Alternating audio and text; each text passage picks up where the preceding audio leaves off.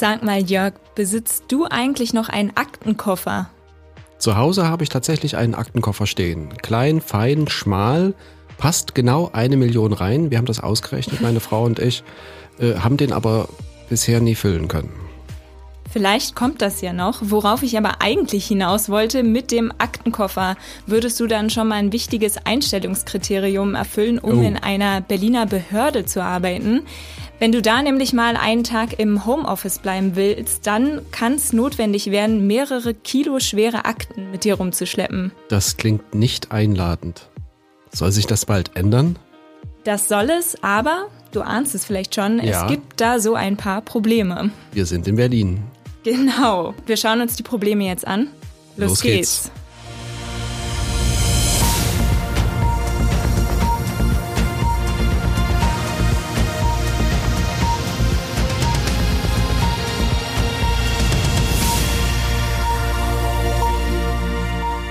Hallo und willkommen zu einer neuen Folge unseres Shortcasts Erklär's mir, ein Podcast der Berliner Morgenpost.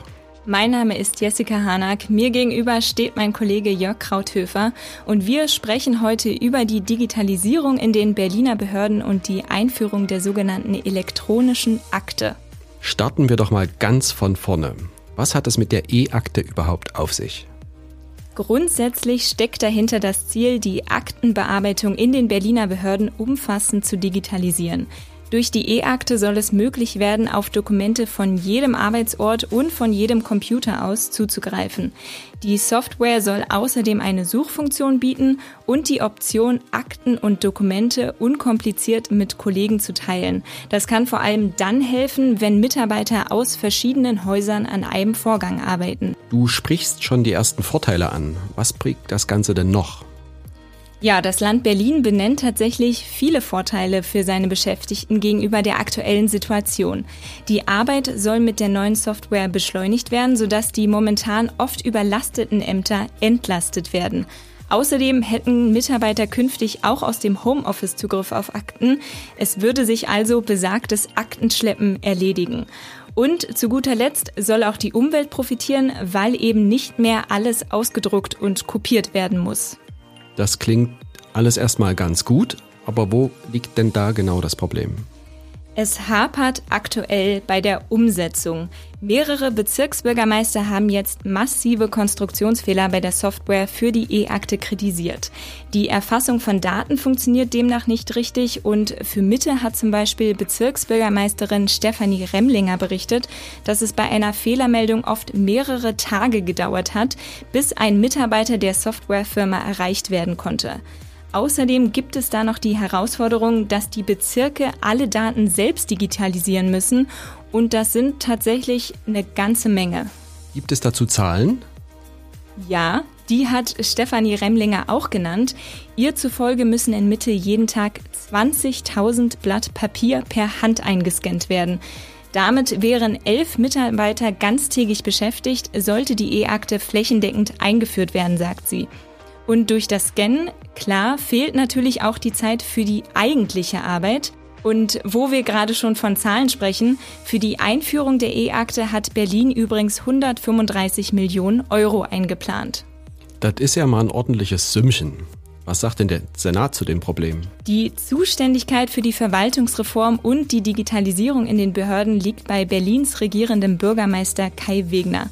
Der CDU-Politiker hat sich die Aufgabe bei seinem Amtsantritt ganz bewusst ins Haus geholt und er hat jetzt angekündigt, sich bis zum Ende des Sommers einen Überblick über die Situation verschaffen zu wollen.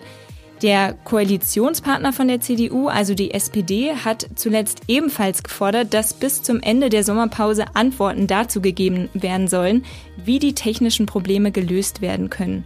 Im Raum steht demnach auch, die momentan beauftragte Softwarefirma auszutauschen. Wie sieht's denn mit dem weiteren Zeitplan für diese Einführung der besagten E-Akte aus? Als Ziel wurde mal ausgegeben, dass die digitale Akte bis zum Jahr 2025 für alle Beschäftigten vom Land Berlin zum Arbeitsalltag gehören soll. Dazu müssen flächendeckend circa 70.000 Arbeitsplätze in den Berliner Verwaltungen mit der Software ausgestattet werden.